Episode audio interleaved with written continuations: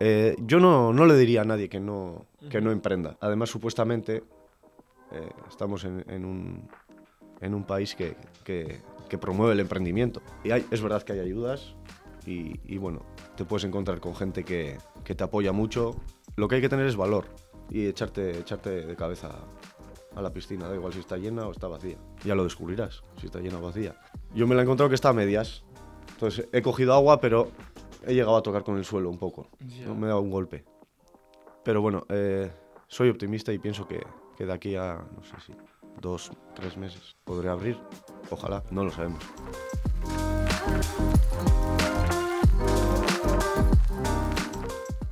Pues hoy tenemos a Alatz. Alatz fue mi compañero. Bueno, yo entré en Mugaritz de prácticas, después estuvo, pasó, pasó COVID y después estuve, eh, volví a Mugaritz como contratado y Alatz estaba en ese equipo de I+D en esa época, haciendo, claro, creando los platos y tal con el equipo.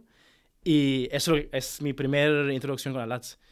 Y ahí fue que yo entré la partida justo como responsable, en la que Alatz había creado varios platos y Alatz era como la, la intersección entre yo, la generación de Alatz que fue 2020, yo de 2019, y los nuevos que entraron en 2021.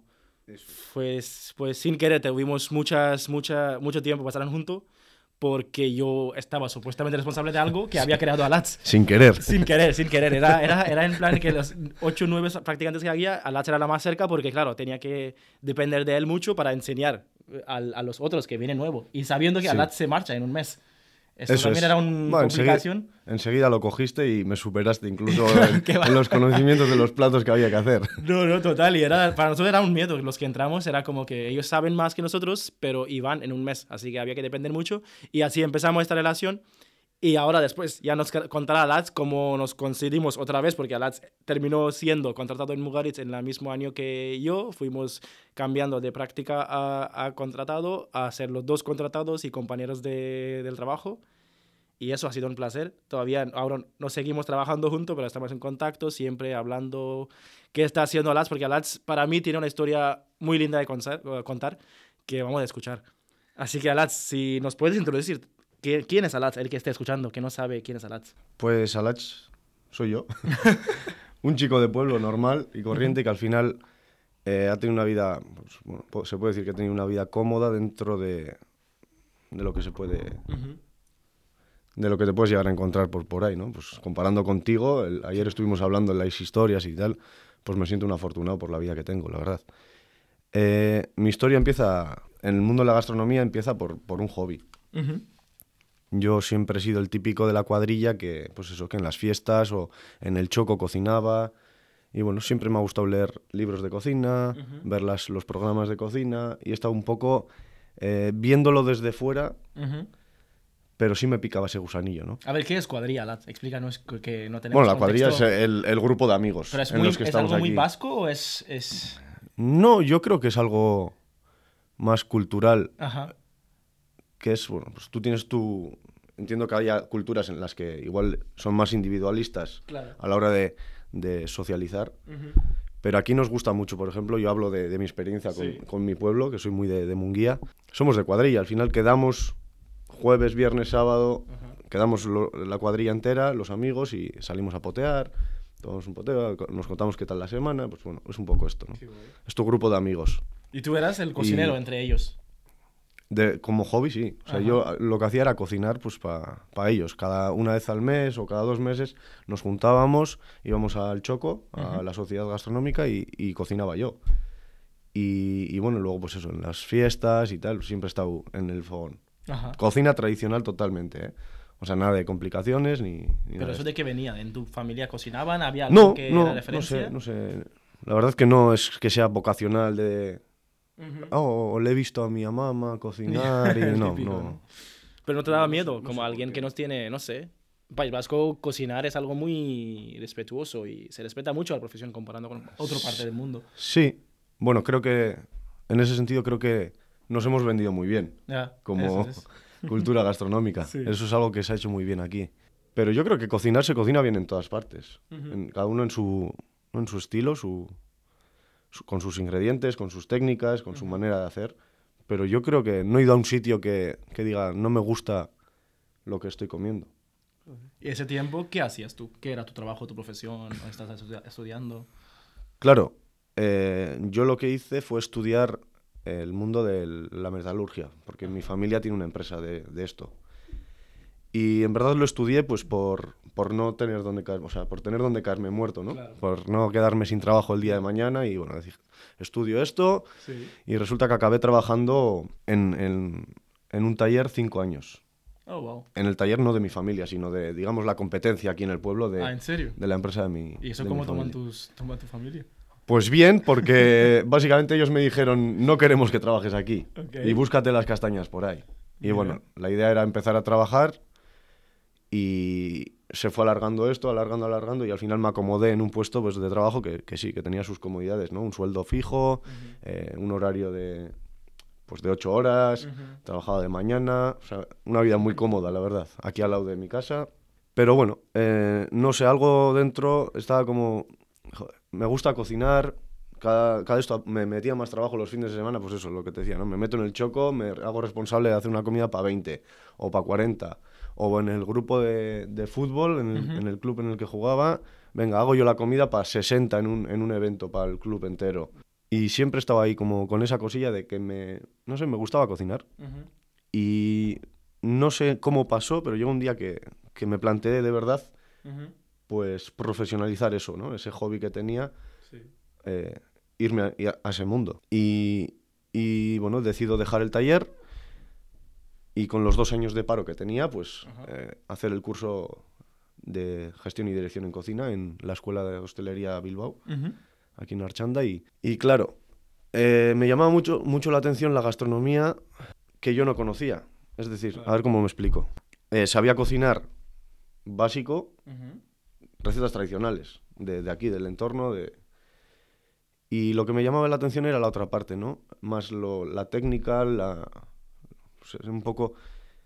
La gastronomía, pues es que no sé cómo, cómo llamarlo, porque no me gusta el nombre de alta gastronomía. o sea, no- ya. No, pero no sé cosas cómo llamarlo. igual ver más conciencias, Sí, técnicas sí, complicadas. Sí, un poco salir dentro de lo que me gusta, que es cocinar, salir de la, de la zona de confort, ¿no? Ujú. O sea, ir a lo que no conozco.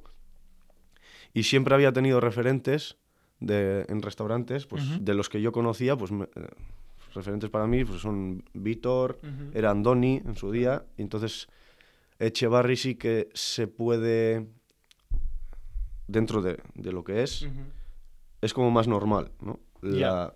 Sí, sí, sí. lo que se hace allí, dentro de que es una revolución en cuanto a parrillas, a, a brasa y tal. Mugaris me llamaba la atención por, por esa parte más de, de, de, de, pues de técnicas, también de, de manera de, de presentarse al mundo como restaurante, entre comillas. ¿no? Claro, sí, sí, sí. Y, y bueno, pues hice, mandé un mail a Mugaritz para hacer las prácticas que me corresponderían al acabar a mí el curso el año siguiente. Y esto es escribiendo en el primer año. Tú estás Sí, según entré en la escuela yo ya mandé un mail para que conste, para que vean que ando con ganas de, Sí. de hacer allí las prácticas y tal. Y a mi sorpresa resulta que me contestan que este mail lo mandé un martes, pues el miércoles me contestaron que si el jueves estaba dispuesto a empezar. claro, entonces yo llevaba en la escuela prácticamente dos meses. Ajá. y para mí fue, hostia, un susto. Sí. Acabo de entrar en la escuela, tengo dos años de paro, mm, no puedo dejarlo, Ujú. pero no puedo perder esta oportunidad. Claro. Y bueno, pues ahí, ahí que fui. Fui a Mugaritz y paralelamente pues fui haciendo el curso pues como podía, sin asistir mucho a clases, es verdad. Pero bueno, al final acabé, acabé haciendo todo. En esos Sí. dos años, Mugaritz hice las prácticas, luego el, el I+D también, y luego es cuando te conocí a ti. Claro. Y paralelamente iba sacando el curso que estaba... ¿Y eso cómo era a ti nivel? Eso puede ser muy... ¿Cómo es la palabra? De que alguien, algo que te...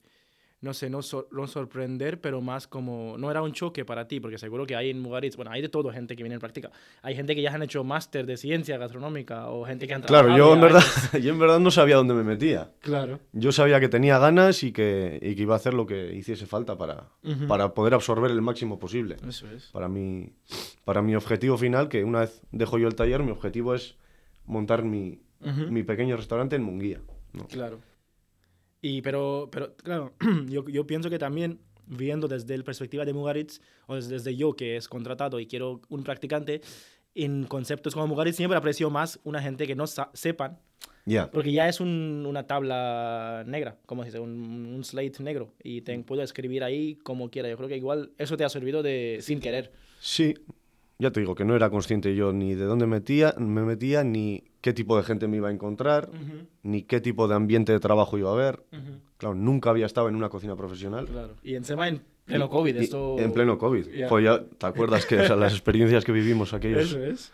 aquellos años? Pues fue una experiencia para mí bastante, bastante fuerte. Pues eso ya te digo, que ven- venía de cocinar para mis amigos a meterme en la cocina de, de Mugaritz, la Claro. primera cocina profesional.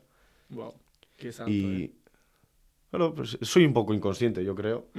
Y, y luego me di cuenta pues que, que es muy normal. O sea, que te encuentras con gente igual que tú, que, que bueno, estás a- a- subordinado con gente pues que sí que pues que imponía en su momento y, y de gente de la que he aprendido mucho. Pues la verdad es que no me arrepiento de, de ese paso que di. Ah, qué bien. Y entonces, ¿cómo, ¿cómo fue? ¿Cómo te costó estar en Mugaritz a la vez? Y bueno, en Mugaritz estando en Donosti, bueno, Rentería y tú viviendo en Mungia. ¿Cómo fue esta transición? Sí, bueno, yo, claro, tengo la ventaja de que estoy a prácticamente a una hora en Ujú. coche. Y yo lo que hacía que era los días que teníamos que trabajar, Ujú. pues eh, estaba allí, Claro. por no venir todos los días, ir y venir. Pero los días que nos daban libre, pues sí que venía y estaba con mi pareja, estaba aquí en mi pueblo, con los Ujú. amigos. En ese sentido se me hizo bastante fácil, ameno, vamos a decirlo. Y lo que se hizo más duro es si era compatibilizar esas prácticas con, a la vez, tener que estar cursando un, un ciclo superior en gestión y dirección en cocina. Claro. Wow. Que acabé pencando todas las asignaturas. Ya. Porque claro, no asistía a clase, no me podían aprobar Ya. y bueno, pues luego iba a, las- a los exámenes finales y, y tuve la suerte de, de aprobar. Qué bien. Pero, pero sí fue, fue una etapa, dos años, como de mucho estrés. ¿Y cómo veías tú que, bueno, tú ya sabías cocinar, bueno, y seguro que ibas, estás vi- viviendo en, en el corazón de gastronomía, seguro que ibas a comer y tal, pero ¿qué esperabas de un, a nivel educativo? ¿Qué esperabas de un curso? ¿Y tú crees que el curso que tú hiciste en esta escuela será más similar a otras competiciones de escuelas que existen en el País Vasco? ¿Que para ti habían valores que te ha ayudado a esa transición?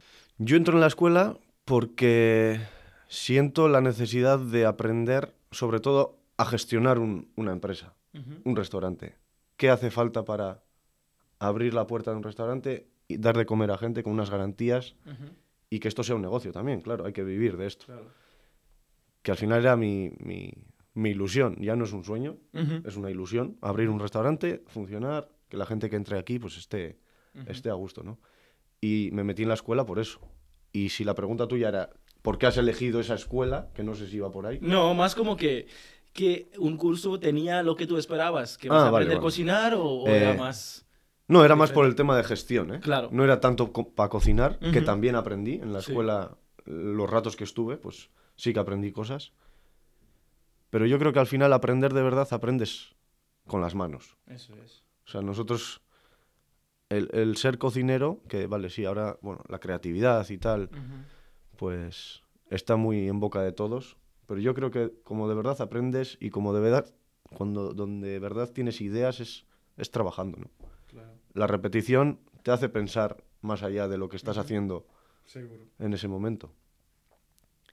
Y, y yo creo que cuando más se aprende a cocinar es, haciendo, es, es cocinando. Y ya te digo, la escuela sí, sí tuve nociones, pues eso, de- aprendí que, que es un escandallo. Ajá. O sea, ¿qué, qué, qué haríamos, qué haría un negocio sin, sin controlar estas cosas, no? Pues yo eso no, eso no lo tenía como, Claro. como hobby, no lo tenía. Pues ayer, bueno, ayer no, desde que pedí a Alats que, que nos grabemos esto, Alats me estaba diciendo que no, que pinto yo en este, este Sí, podcast, de que no, que los perfiles que tienes son muy diferentes, etc. Y es verdad, porque el podcast está hecho para gente que tienen restaurantes o trabajan de cocina y salen y hacen otra cosa. Tu historia es todo lo contrario, porque tú estabas Sí. en un mundo, Sí. como dices, cómodo y trabajar Sí. de, con manos, con, con cosas más ingeniera o más mecánicas o más que con metal.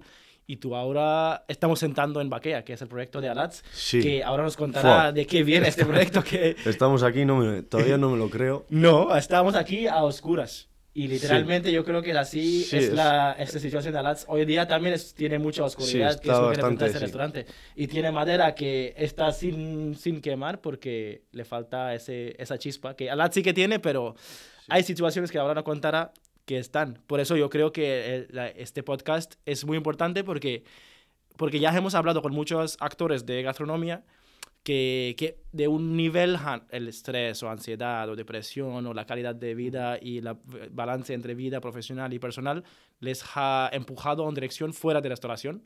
Pero eso no quiere decir que la restauración está mal. Único que hay cosas que tenemos que corregir y, y pensar a la hora de cuando pagamos para alguna comida, cuánta gente atrás hay y subir ese valor o cosas así.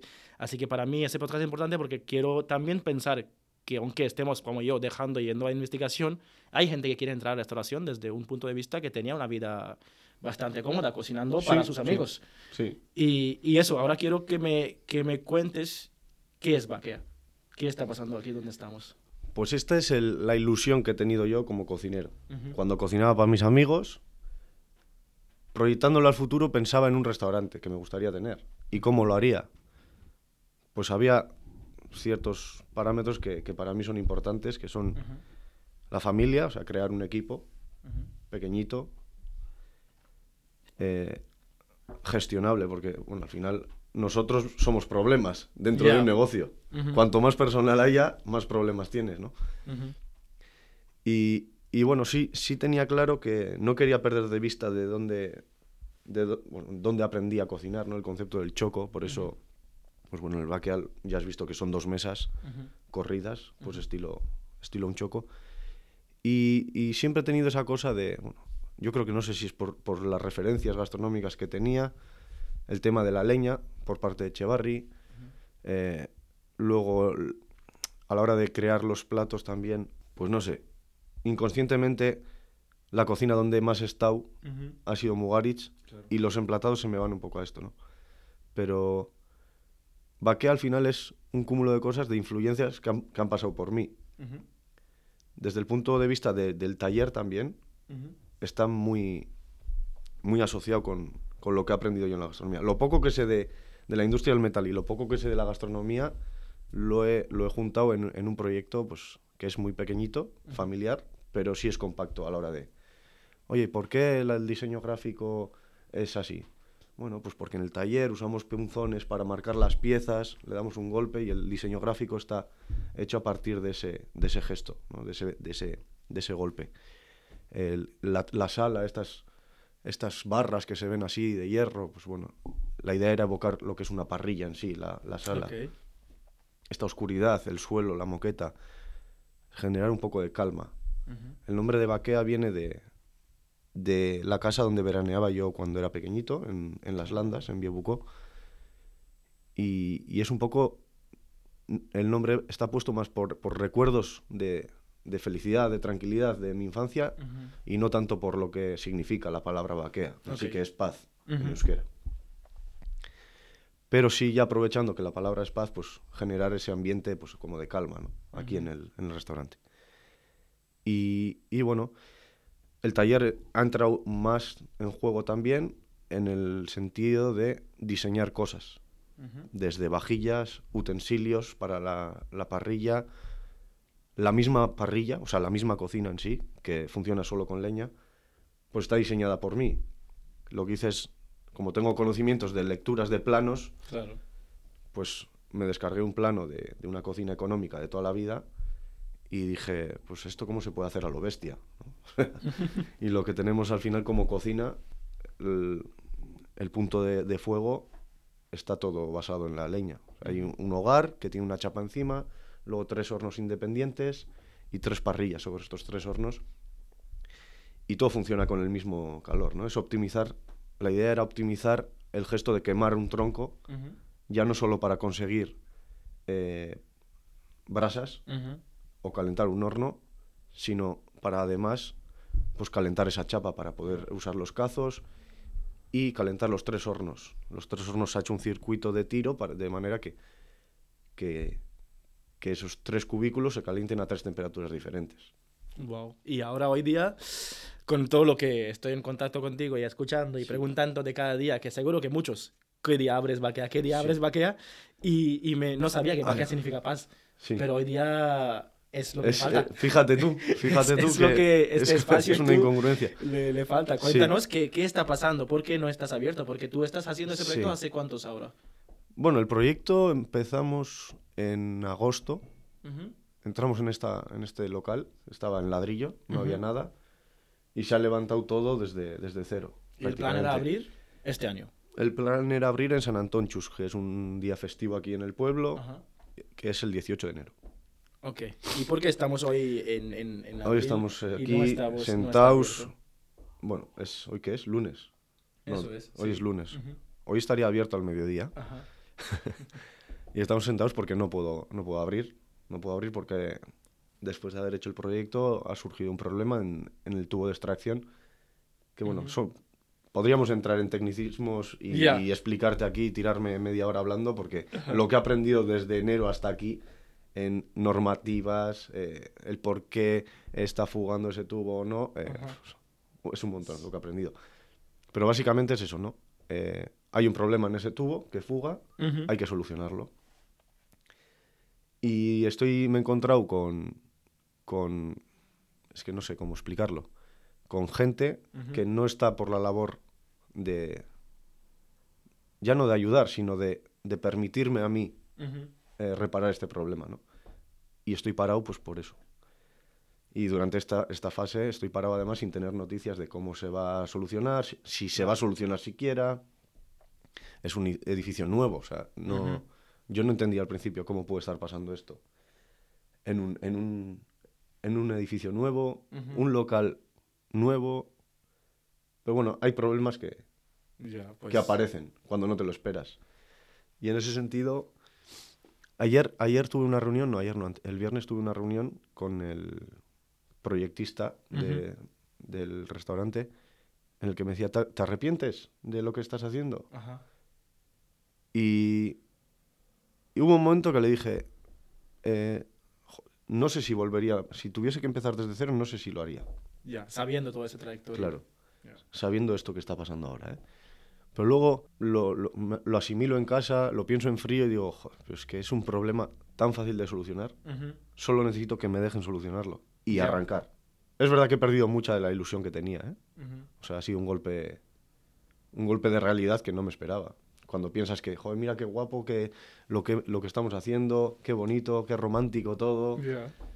Y resulta que a la gente eso le da absolutamente igual. Y bueno, como sociedad al final somos egoístas y miramos cada uno por lo nuestro. Ya. Eso es lo que... Eso es la realidad, vamos. Pues fíjate, tú después de hacer ya eh, de curso de gestión y máster de gestión y trabajar en Mugaritz y tener ese contexto, Mm. pasa algo que, que no esperas, que la vida no te prepara para... En el último escalón del- de la ilusión que yo tenía, Ajá. estaba a punto de terminar de subir y Sí. abrir mis puertas y, y no, y no, pues se está alargando. Se está alargando y, y ya te digo, hay días que me planteo hasta echar marcha atrás, reclamar lo que haya que reclamar, pero, pero salirme de aquí, que me da mucha pena pensar eso. Pero claro, ¿hasta, ¿hasta cuándo puedo aguantar yo esta situación? Soportando los costes que tiene. ¿no? de- del préstamo, de, de facturas, de Ya. impuestos. Claro, pues al final, si no ingresas y tienes costos, Claro, es un negocio al final. pues te va ahogando, ¿no? Y, y bueno, pues estamos ahora en esa situación. Con un halo de esperanza de que esto se pueda solucionar, pero bueno, la verdad es que no, no te puedo decir cuándo va a abrir el Baquea, no se sabe, no lo sé, pues- no lo sé. No, no sé, igual es que yo, yo digo esto aunque suene muy típico a todos. Todo pasa por algo. Ha pasado cosas en mi vida también, a cuánto se conozco. A veces no damos cuenta en el tiempo, el fase y no sé, igual te ves en 10 años atrás y, y valoras el tiempo, porque igual estás aprendiendo mucho durante en Mugaritz también. Ningún sitio está perfecto. Yo aprendí en todas mis etapas, en Mugaritz o en Noma o en mi propia escuela o en la vida, cómo no hacer las cosas. Tengo un libro gigante de cómo Ya. no hacer las cosas, de cómo hacer iguales do- dos Ya. páginas. Pero, ¿tú qué consejo darías? Bueno, ahora está- esto está en contexto mundial de un local que tiene sus problemas de constructura, pero ¿qué consejo darías tú a un joven como tú que quiere abrir un restaurante, ¿no? Que tiene ilusión de, de montar algo. ¿Qué parte negocio, qué parte legal debería saber antes de hacer ese, ese acto? Hombre, tú como, como empresario o como emprendedor no tienes la obligación de saber normativas ni qué necesitas. Por eso hay empresas que lo hacen, Claro. ¿no? Y que hay proyectistas y hay... Esa es la gente que tiene que... O, o que coge esa responsabilidad, ¿no? Ajá. Legalmente. Entonces, eh, en ese sentido, pues no... Yo creo que si tienes una idea, tienes un- una ilusión, ¿por qué no, lo, ¿por qué no vas a ir a por, a por ello? Siempre y cuando tengas eh, un buen proyecto hecho, una planificación, un- o sea, tienes que tener todo bien, a- bien amarrado. Saber que va a poder funcionar, por lo menos. Luego no sabemos si la gente le va a gustar y va a venir y tus números, ¿no? tu previsión de ventas eh, se va, va a ser como estás haciéndola. No lo sabemos. Pero bueno, el que no arriesga tampoco gana. Claro, no, no, no. La gastronomía, bueno, cualquier negocio es mucha fe. Sí. La vida es mucha fe. Yo creo que es eso, ¿eh? Hablo con mi pareja y Anne me dice, "Ala, jo, el valor que tienes, eh, yo nunca podría hacer esto. Anne, eh, Anne también es médico y tiene una vida, pues bueno, ha estudiado muchísimo para llegar a donde está ahora y tenemos la suerte de que, bueno, ella pues, ingresa bien y, y podemos de momento pasar este bache juntos. Pero, pero sí, no sé qué estaba diciendo, se me, se me es, el, es, el, es, el, es el motivo que te, que te Eh. enrolles, pero más sobre esto de que... Ah, ¿qué- lo del, lo de- claro? eso, el, consejo. Eh, yo no, no le diría a nadie que no, que no emprenda. Además, supuestamente, eh, estamos en, en un, en un país que, que- que promueve el emprendimiento. Y hay- es verdad que hay ayudas y, y, bueno, te puedes encontrar con gente que, que te apoya mucho. Lo que hay que tener es valor y echarte, echarte de cabeza a la piscina. Da igual si está llena o está vacía. Ujú. Ya lo descubrirás, si está llena o vacía. Yo me la he encontrado que está a medias. Entonces he cogido agua, pero he llegado a tocar con el suelo un poco. Me he dado un golpe. Pero bueno, eh, soy optimista y pienso que, que de aquí a, no sé si, dos, tres meses Ujú. podré abrir. Ojalá. Claro, No lo pues- sabemos. pues, fíjate, necesitas mucho, necesitas mucho, Hmm. no sé, eh, coraje para... No solo con lo que está pasando, pero también que estás abriendo en una situación donde restaurantes están cerrando, Sí. muchas famosos cocineros de acá están cerrando porque ya llegan a un ciclo y llegó la pandemia que destruyó muchas empresas y tú no siendo de este, para mucho largo, mucho tiempo, no siendo de esa industria, tengas coraje de, de abrir algo. Sí, ya te digo que no, no, sé, no creo que sea coraje, ¿eh? es inconsciencia. Ya. Es decir, bueno, yo hago mis, ¿no? He hecho mi estudio de mercado, he hecho mi, mi proyecto y digo, bueno, pues es un sitio, ya ves, que es gestionable fácil con poco personal, hay 20 sillas máximo. El negocio, pues ya te digo, si está lleno va a funcionar. Si no está lleno, pues habrá más dificultades. Y si está vacío, pues habrá que cerrar. Al final en eso es lo que hay que confiar, ¿no? Y, y no hacer un proyecto tampoco inflexible. O sea, el cliente al final te marca lo que, lo que quiere también. Es verdad que yo tengo mi idea, empezaré con la idea que yo tengo, que es lo que de verdad me hace ilusión y me llena, pero es verdad que si la gente demanda otra cosa, pues hay que ser un poco flexible y, ¿no? Sí, Y al final lo que importa es que venga la gente y esté a gusto. sí. Hay muy pocos restaurantes que yo creo que, que pueden hacer lo contrario. ¿no? imponer su, su praxis por, por- por mis huevos. ¿no? Ya. Pero para hacer eso, claro, tienes que tener más valor todavía Ya, sí, sí, sí, eso pasa en en fase. y decir, no siempre el cliente tiene la razón. Ujú. O sea, esas cosas... Sí pienso que, eh, a ver cómo lo explico esto, hay una línea en la cual el cliente tiene la razón hasta cuando esta razón no le afecta al, al equipo, ¿no? Ujú. al personal. O sea, no porque seamos restaurante tenemos que trabajar más de ocho horas. Ujú. Lo ideal es trabajar ocho horas, irte a tu casa. Da Ujú. igual cómo sea el, el- el horario, pero a esto voy- quiero decir que bueno, los servicios tienen que ser al final concentrados. No puede ser que un cliente, hay- sea un servicio de dos horas, un cliente te entre a la, a la una esté hasta las 3 y luego a las 3 o 3 y media te entre otro, porque ya se te alarga el servicio Claro. muchísimo. Y previo al servicio hay una mise en place, y ya sabes, Total. bueno, ya sabes que, Sí, sí, que básicamente donde más se trabaja es en la mise en place. Entonces, pues, pues eso, creo que el cliente hay que educar también, pero esto es un, un trabajo no de un, un- un local, es, que tendríamos que hacerlo todos, Sí, sí. ¿no? Cerrar los Sí. horarios más, o sea, comprimir más los horarios. Sí, yo creo que falta ese, que, que somos todos en, la, en el negocio, digo, los que están en restaurantes, pero falta ese diálogo de, de coger una línea de donde enfocar, ¿no? Por ejemplo, va- valorar más el trabajo de proveedores, no sé, coger un valor Sí. y si todos digan una cosa, sí que sí que hace un efecto. Pero te, quería- te quería preguntar más sobre, porque tú has vivido ya tres, cuatro realidades de, de profesión, de vida en general. Has estado estudiando, has estado en la de lo de metales, en la empresa de, de competición de tus padres, después en Mugaritz, haciendo estudios de gastronomía y ahora, bueno, casi abriendo un restaurante y la otra realidad que estás construyendo, porque ya estás construyendo, ayer me comentaste los horarios, cómo serán en tu restaurante, cómo Sí. trabajarás y tal. ¿Cómo valoras tú? Porque es lo que charlé con muchos cocineros que eh, tristemente eh, muchos trabajos tienen esa parte. Seguro que Anne, que es doctora, también tiene esa parte de que sacrificio es un parte grande de tu trabajo. Que tienes que sacrificar tus intereses a la hora de ir a tu profesión. Que muchos trabajos no tienen, que no tienes que sacrificar tus valores principales de, de disfrutar algo, un momento con tu familia, un sábado por la tarde, para que... Y te- también te, te consideran más cocinero con lo más que sacrificas. Ya. Lo más horas que trabajas es más cocinero. ¿Cómo ves tú ahora metiéndose en este negocio eh, ese balance entre vida profesional y personal? ¿Tú crees que se puede mantener la vida hostelera y tener ese balance también? Yo creo que debería poderse, es complicado. O sea, hay que organizarse muy bien para poder hacerlo. Al final, eh, la hostelería tiene unos horarios que, que, bueno, son los que ponemos nosotros. O sea, no es que lo ponga un cliente, es que Sí. yo pongo este horario. Yo abro los, los fines de semana. ¿Pero por qué abres los fines de semana? Porque es cuando viene la gente. Claro. O la gente está dispuesta a gastar un poco más. O... Entonces, pues bueno, el sentido del hora- en el sentido del, del horario sí que estamos, tenemos ese hándicap de que, bueno, ya sabes que como cocinero, ¿cuándo has tenido un fin de semana libre? Pues, es, es complicado.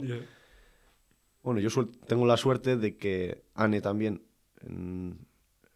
es médico y bueno, compagina los horarios bien porque no está siempre de mañanas Claro. y, y lo, podemos, lo podemos cuadrar. Y luego por el tema que decías de... De tu vida previa, De ¿no? eso. ¿Lo extrañas? eh, en cierta manera puedo extrañar la comodidad. Pues bueno, sí, pero es que para mí las dos tienen cosas buenas y cosas malas. ¿no? Si a ti te gusta lo que haces, tampoco te lo tomas como un trabajo tan pesado Ya. y, y te olvidas de, jo, es fin de semana, me apetece salir a tomar algo. Igual, no sé, no sé si me explico bien. A mí se me hacía más duro las ocho horas del taller que meter 13 horas en una cocina. Ya. Entonces, pues claro, hasta, hasta qué punto estás dispuesto, hasta qué punto no te afecta, pues depende de lo que tengamos cada uno Sí. en casa, ¿no? Claro, es muy, es muy, una tema muy, muy subjetiva, yo creo. Sí, de, sí. de- y, y por terminar, Alats, me gustaría preguntarte, porque tú, ¿a, a qué edad empezaste a lo de profesional, de hacer el curso? Hace no mucho, hace... En 2018, ¿Y qué, cuántos años tenías en esa época tú? pues... trein- o sea, 30 iba a decir, pero bueno, 27 años. Pues eso, que tú con 27 años decidiste cambiar de carrera a entrar a Sí. cocina. Seguro que habrán mucha Se gente escuchando sí, sí. y que quieren entrar en la cocina profesional, haciendo una carrera como tú. ¿Tú qué les darías, qué les dirías para, bueno, tú eres un ejemplo ya en vivo que se puede, pero qué consejos darías a alguien que quiere empezar la rama de cocina siendo un ingeniero de informática para 27 años? ¿Qué dirías a esa gente? Pues, pues que lo haga, que no se olvide lo que ya sabe, Claro. porque le va a ser útil también. Eh, al final todo se puede aplicar a todo, yo pienso. Ayer hablábamos, ¿no? De, de trabajos de gastronomía aplicada a, otra- a otros, a otros ámbitos. Y, y por qué no, al revés también, Sí. ¿no? Trabajar con, con gente. Esto es algo que, que Mugaritz se hace mucho y, y yo lo cogí y bueno, y esa idea a mí sí me caló. O sea, de Mugaritz me llevo muchas cosas buenas. Sí, yo tengo tu anécdota de tú teniendo tu experiencia con ingeniera o de, de, tocar las cosas y maquinarias y no sentir ese miedo, nosotros teníamos miedo, yo y todo el equipo, de cuando se, se, no sé, se dice jodido, se, se, rompió, la... se rompió la basculante. Sí, y, claro. Y tú, eh, yo nadie veía... le ocurrió ir abajo y repararla o sacar las piezas, desmontarla. Yo creo que esta aplicación es algo brutal. Sí. Que se puede aplicar. Eh, bueno, era, era cuestión, yo creo que era cuestión de verle las orejas al lobo. Yeah. Era una máquina que se le daba mucho uso, Ajá. estaba empezando ya a acercarse la fecha de apertura Sí. para clientes y aquello había que ponerlo en marcha y, y no se ponía y hubo un día que sin tener permiso de nadie pues tuve la, no sé, el atrevimiento de, de meterme ahí abajo, investigar y estuve una mañana allí bueno, al final pues mira, hubo suerte y, y, Sí, se soluciona. y lo solucioné, lo, lo arreglé. Que tampoco sé de basculantes, pero bueno, entiendo la mecánica, cómo funciona, Eso es. y simplemente lo, lo intenté arreglar y lo arreglé. Pues eh, sí, pues conocimiento siempre te puede ayudar en algún momento dado en cualquier, en cualquier ámbito. Y ya ves que el baque hay mucho de, de taller. Claro. O sea, la, digamos, mi espacio donde de pues, creatividad, vamos a decir, es la cocina, pero es el taller también, ¿no? Porque ya pienso, joder, igual hago una vajilla de, con, con acero inoxidable o con latón o con bronce para esto de plato en concreto. Pues voy y la hago, ¿no? Eh, utensilios, eh, pues claro, cogiendo las ideas de, de Víctor, ¿no? Que, que él fue como uno de los, para mí, una de las cosas importantes que ha hecho es- ha sido eso. Oye, quiero hacer esto de esta manera, ¿cómo, cómo lo puedo hacer? ¿Hay que hacer algo? Lo- pues lo hago. ¿No? El utensilio, la sartén, Claro. el tal. Pues bueno, pues yo eso también lo cojo y digo, si él lo hace, ¿por qué yo no? Ya, ya. Y también pues hago, hago mis, mis cachivaches. Qué guay, yo creo que eso, Sí. eso, yo creo que cocina está llena de trucos, como Sí. es el profesión donde trucos a veces funcionan mejor que, Sí, que no es un laboratorio donde la química tiene que ser así, así, así. Claro. Eh, no tiene una estructura. Yo creo que esto es la parte guay, que gente como Alat, gente como tú, eh, metan en esa industria y nos alimentan con cosas o direcciones de ver la manera de cocinar o enfrentar un servicio muy diferente. Y con eso yo solo puedo imaginar a, a nivel que puede llegar Baquea a, a un futuro donde espero, esperamos nos- todos nosotros que, que se solucione ese problema. Ojalá. Ojalá. Y, y Ojalá. así, y así esperamos que, que igual que esa, yo creo que a la Mungia también le falta ese, esa frescura de, de talento joven, el, el sitio, el espacio que tú estás entrando. Hay mucha gente haciendo cosas con parrilla y con fuego, pero Ujú. tu visión de, de sin querer, ¿eh? No, tampoco te digo que eres un genio, eh, un Picasso. No lo soy, no lo soy. No, pero Ya que te lo digo. Lo que te hace único es que tú ves a las cosas de una manera muy diferente por haber pasado ese tiempo eh, con metales y con tus padres y con tu infancia en tu casa de tu abuelo, que yo creo que cada uno le hace, le hace único. Yo creo que deberíamos, yo opino, eh, que como lo- tú lo dijiste correctamente, que deberíamos no olvidar los valores que Mm. hemos aprendido y, y, y no competir, Ya. no competir. Que somos únicos por lo que somos. Sí. está. Un- un- hubo una frase que me gustó mucho y creo que se la escuché a, a Ricard Camarena, el cocinero valenciano, Sí. que, que dijo, no podemos ser los mejores del mundo, pero sí podemos ser únicos. Claro. Y joder, pues, eh, pues es que es verdad. Si el mejor, ¿por qué, ¿por qué quieres ser el mejor del mundo? Ya. ¿no? O sea, dentro de... Tienes que ser tú, ser único tú. O sea, ¿qué, qué haces tú? ¿Qué sabes hacer? Haz lo que sabes. Intenta llegar al mejor nivel de lo, dentro de lo que sabes hacer, ¿no? Claro. Hazlo lo mejor posible. Eso sí, esa, esa ambición de hacerlo lo mejor posible sí tiene que estar. Y esta exigencia, por ejemplo, también la viví yo en Mugarich a, a niveles de, de- de quedarme abrumado los primeros días de decir, joder, estoy limpiando con una valleta, la dejo así de lado y me están echando la bronca porque no está perfectamente alineada con... Pues bueno, pues... Pues son cosas que te llevas de, de todo, ¿no? Vas Sí. llenando tu mochila de pequeñas cosas Total. y al final cuando la tienes medio llena decides hacer algo y obviamente coges recursos de esa mochila Claro. y creas en base a la mochila que tienes. No vas a crear algo que no sabes, ¿no? Ya. Son cosas pequeñas, pero al final Sí. es lo que te hacen a ti, como tú dijiste correctamente. Yo creo que es una buena frase para, para terminar ese discurso de que no competir, porque estás viendo más afuera y ahí estás perdiendo recursos en vez, como dijiste, mejorar tu versión día a día, estás más invirtiendo. Es un acto... Es lo mismo, pero de una manera muy diferente y Sí, queda con, totalmente. con muy diferente. Así que, Alats, muchísimas gracias. A Primero, para invitarnos acá y tener ese espacio, porque yo creo que este espacio, aunque no esté abierto, está lleno de mucha alma. Tiene ese carácter que, se ve, mu- que, que yo veo personalmente en ti, en el espacio, y, y veo un, un gran futuro que te espera. Así que te diría que, no, que ya estás, como dijiste, estás en la última escala. Sí, ¿Es la más dura? Sí. te lo agradezco y te repito de nuevo que me asombra que me hayas invitado a a hacer esto. Yo encantado de, de ayudar y de, de aportar lo que pueda. Y, y nada, ya sabes que es tu casa y cuando quieras aquí estás. Qué bueno, gracias. Muchas gracias, Alats. Pues eso es todo del episodio de esta semana de Voy Atrás Podcast, donde les traemos las historias de los chefs fugitivos. Si les gusta escuchar esas entrevistas, les recomiendo suscribirse al canal para no perder ninguno de estos episodios. También podéis encontrarnos en Instagram y YouTube como Voy Atrás Podcast. Al ser un podcast bilingüe, lanzamos nuevos episodios todos los martes, alternando entre inglés y español.